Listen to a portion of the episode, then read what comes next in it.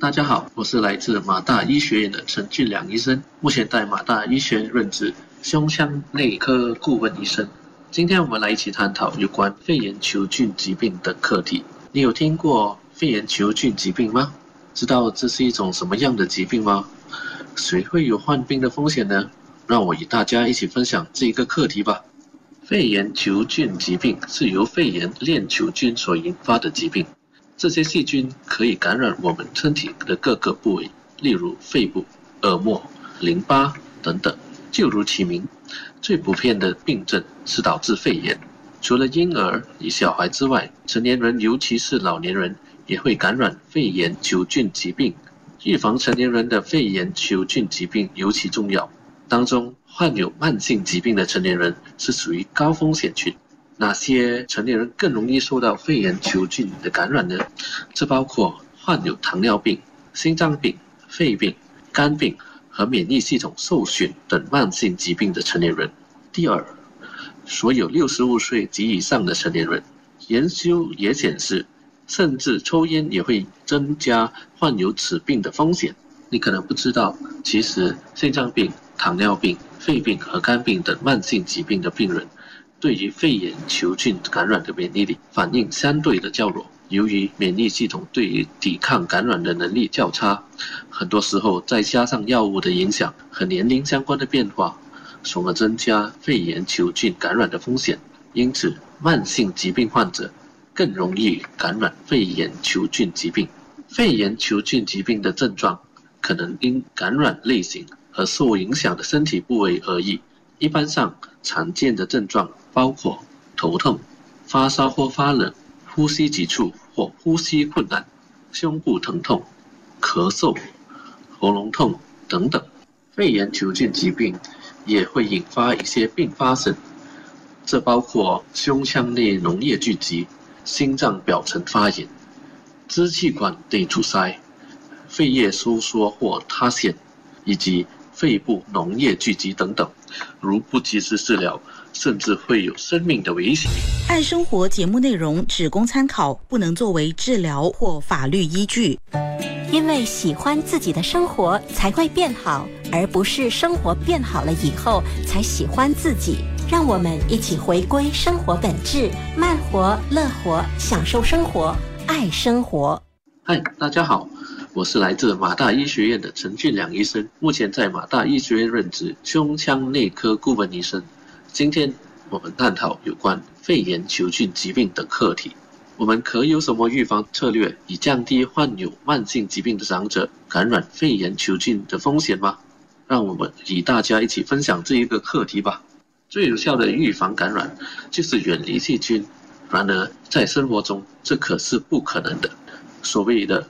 预防胜于治疗，因此我鼓励大家必须保持健康的生活和拥有良好的卫生习惯及增强免疫系统，以防止肺炎球菌疾病，并且远离吸烟的恶习，这可进一步降低呼吸道感染的风险。外出时尽可能戴上口罩，尤其是在有人群拥挤的地方，更需要注意远离有咳嗽症状的人，以免受到肺炎球菌的感染。我也鼓励大家定期进行体检，这可有效监测和管理自己的病情。其实，接种疫苗可是最有效的预防措施之一。我在此鼓励大家向您的医生咨询有关接种肺炎球菌疫苗的事项，以保护家中患有慢性疾病的老年人免受于肺炎球菌的感染。肺炎球菌疫苗可不是一些新的疫苗。这个疫苗已在1977年面世，且在大约二十年前在马来西亚公开发行。2020年，我国政府已将肺炎球菌疫苗纳入国家儿童免疫计划当中，儿童需分三剂接种，这旨在预防肺炎球菌等疾病的传播，并降低肺炎球菌疾病所带来的各种健康问题。对于成年人和老年人，现在并没有强制性的国家疫苗接种计划。卫生部鼓励老年人以及患有慢性疾病的高风险群去接种疫苗，这将有助于成年人和老年人预防肺炎链球菌所引发的种种疾病。虽然这是非强制性疫苗接种计划，但我们必须时不时提醒大家，对于肺炎球菌等疾病所带来的影响，以提高人们对这疾病的了解与警觉性。因为许多成年人都患有可能导致肺炎的慢性疾病，而且成年人随着年龄的增长，患上肺炎球菌疾病的风险也正在持续的上升。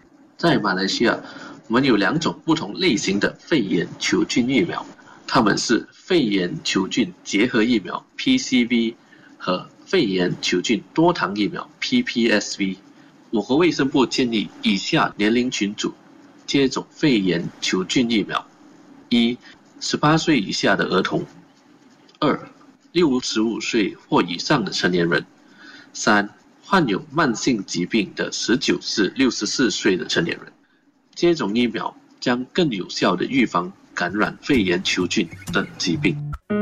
接纳错误是进步的代价。爱生活，陪你学习，一起进步。让我们回归生活本质，慢活、乐活，享受生活，爱生活。大家好，我是来自马大医学院的陈俊良医生，目前在马大医学院任职胸腔内科顾问医生。我们来一起探讨有关肺炎球菌疾病的课题。现在人人都对接种疫苗存有一定的忧虑，这疫苗安全吗？就让我与大家一起分享这一个课题吧。有些人可能对疫苗接种存有疑虑和误解。接种肺炎球菌疫苗基本上是非常安全的。接种这种疫苗最普遍的副作用包括发烧、注射点疼痛等等。像所有的药物一样，疫苗可能会引起副作用。接种疫苗后出现副作用是非常正常的。这证明疫苗正在教会您身体的免疫系统如何保护自己免受疾病的侵害。然而，并不是每个人都会有副作用，且大多数副作用是轻微和短暂的。我们医护人员都会用多种方法去鼓励高风险的人考虑接种肺炎球菌疫苗或一般的疫苗。我们会以清晰易懂的方式与病人沟通，为了确保他们能够充分的理解和消化这信息，我们都需要使用通俗的易懂的语言来解释接种疫苗的好处和潜在的风险。积极投入的倾听将有助于制造一个有吸引力和支持性的环境。这样能让个人分享他们的观点、问题和担忧，并在一番了解之后做出明智的决定。科技的发达，网上有不少可用的资源，但并非所有的资源都是可信的或与我国相关的。因此，对听众来说，最可靠的资源可是来自官方，例如卫生部或国际卫生组织的。不断的查看这些官方资源。可以进一步了解有关肺炎球菌疾病的最新资讯，这些信息是非常重要的。继续提高对该疾病的认识，并就其患病率、风险因素等等深入探讨也至关重要。肺炎球菌疾病会有什么潜在的并发症吗？会留下长期的不良的影响吗？肺炎链球菌会感染免疫力较弱的孩童或老年人，主要会引起肺炎。若不及时医治或妥善的治疗。肺炎将演变成胸腔内或肺部产生脓液聚集，这些脓液将会使支气管阻塞，进而造成肺叶收缩或塌陷。当病菌进一步扩散，肺炎链球菌会感染心脏表层，而引起发炎。肺炎链球菌也会慢慢蔓延全身，而造成败血病。若还不及时就医，病患将会心脏衰竭，以致血压偏低，甚至影响意识而昏迷不醒。所以说，肺炎球菌疾病虽然主要造成肺炎，但它有许多潜在的并发症，例如胸腔内脓液聚集、心脏表层发炎、支气管内阻塞、肺叶收缩或塌陷、肺部脓液聚集等种种严重的课题。当你患上肺炎球菌疾病，务必及时适当的治疗，否则将会有生命的危险。肺炎球菌疾病引发严重并发症后，治疗痊愈后，身体确实会留下长期的不良影响。轻微的并发症则肺部受损，严重的并发症则会造成肺纤维化、肺活量减少。呼吸道敏感、气喘等问题，这些问题可是长久性的，因为当肺部受损后，肺部将无法像皮肤、毛发一样可以重生或修复。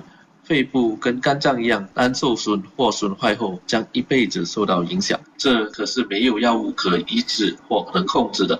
唯一所谓的治疗方法，只有靠健康的生活与经常运动来改善肺的功能。若没有运动，当年龄的增长，人越老，肺功能将进一步的衰退，人也会越来越喘气。这可见肺炎球菌疾病疾病发症将影响深远，预防胜于治疗。预防肺炎球菌疾病可是最好的决策。我再一次鼓励大家向你的医生咨询有关肺炎球菌疾病，并了解如何降低风险，以帮助自己和周围高风险的家人。